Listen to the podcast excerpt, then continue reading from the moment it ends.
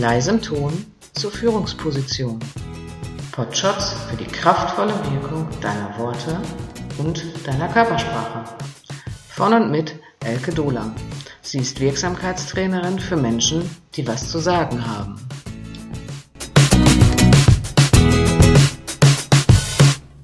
Hallo, da bin ich mit der Episode 5 Unterwerfung als Druckmittel. Jawohl, heute wird es delikat und pikant. Was will ich damit sagen? Dass es alles Absicht ist. Ein unterwürfiger Ton ist Absicht, eine devote Körperhaltung kann Absicht sein, aber auch das Macho-Gehabe. Und damit meine ich jetzt gar nicht nur die Männer. Ich kenne reichlich Frauen, die sich machohaft geben, weil sie glauben, dass das besser wirke. Wir sind ja in den letzten Episoden schon einige Beispiele dafür durchgegangen, wie man souveräner wirkt, beziehungsweise was hm, nicht gerade adäquat wirkt. Die in den letzten Episoden aufgezeichneten Beispiele haben natürlich auch einen Hintergrund. Je nachdem, welcher Typ man ist, mag man nicht anecken. Man wird gerne als Opfer wahrgenommen. Warum? Hm, relativ einfach. Es verhindert Neid. Man wird nicht als Konkurrent wahrgenommen. Man macht sich selbst unwichtig und das Benutzen von Weichmachern in Form von Konjunktiven wie hätte, würde, könnte, sollte oder auch das nach jedem Satz sag ich mal oder vorangestellt ich denke oder nach dem Satz denke ich und hatte keine Wahl. Das ist einfach nicht frei von Absichten, wie es auf den ersten Blick scheint.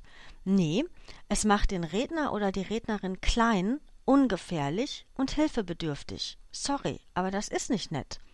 Es führt nämlich dazu, dass andere schroff wirken, obschon sie nur eine ganz normale Handlung im Tagesgeschäft von dir einfordern. Denn du machst dich so zur Mimose, aber einer, der man nicht zutraut, leider. Du wirst also wahrgenommen als jemand, der mit dem Leben nicht klarkommt, der schnell überfordert ist, und dadurch, dass man dir dann eben auch nichts zutraut, werden andere bevorzugt.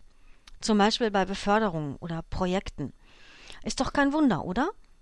Es sei denn, du willst das jetzt mal so, damit du nicht immer derjenige oder diejenige bist, die für die anderen arbeiten muss. Ah, in dem Fall kann ich das verstehen und dann ist das äußerst geschickt eingesetzt. Aber das ginge auch durch ein bestimmtes und freundliches Nein. Damit haben aber die meisten Menschen Probleme. Ich kann das auch verstehen, biete dir aber jetzt eine Lösung dafür, wie es gehen kann. Also, frag dich der Kollege nächstes Mal, ob du nicht für ihn die Arbeit erledigen könntest, du machst das doch immer so gut, er müsse doch noch zum Kegelabend. Dann sagst du, oh, danke für dein Vertrauen, aber ich habe heute andere Prioritäten und kann das nicht für dich übernehmen. Und raus aus der Situation.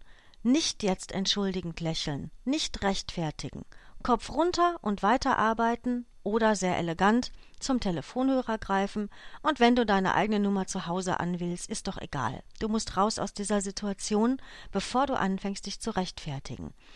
Das verschafft dir nicht nur einen pünktlichen Feierabend, sondern nötigt den Fragenden, sich, eines, sich ein anderes Opfer zu suchen. Na und? Das war doch dein Ziel.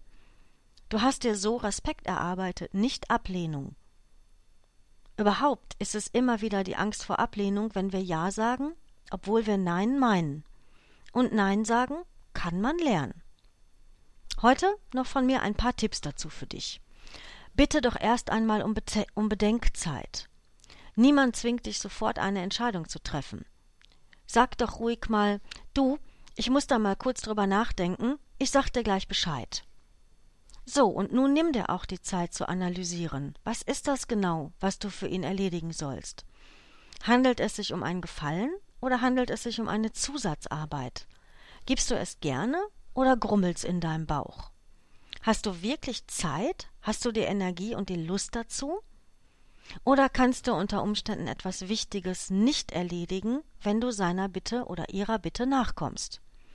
Und prüfe bitte auch, Wer bittet dich da um etwas? Wie viel bedeutet dir dieser Mensch und warum bedeutet er dir das? So viel heute mal zum Thema Nein sagen. Probier's doch einfach bis zur nächsten Episode mal aus, da wird es dann um das Ja gehen. Um die Ursachen dafür, dass wir zu oft Ja sagen. Es wird spannend, verspreche ich dir wie immer. Bis dahin zur Episode 6. Tschüssi!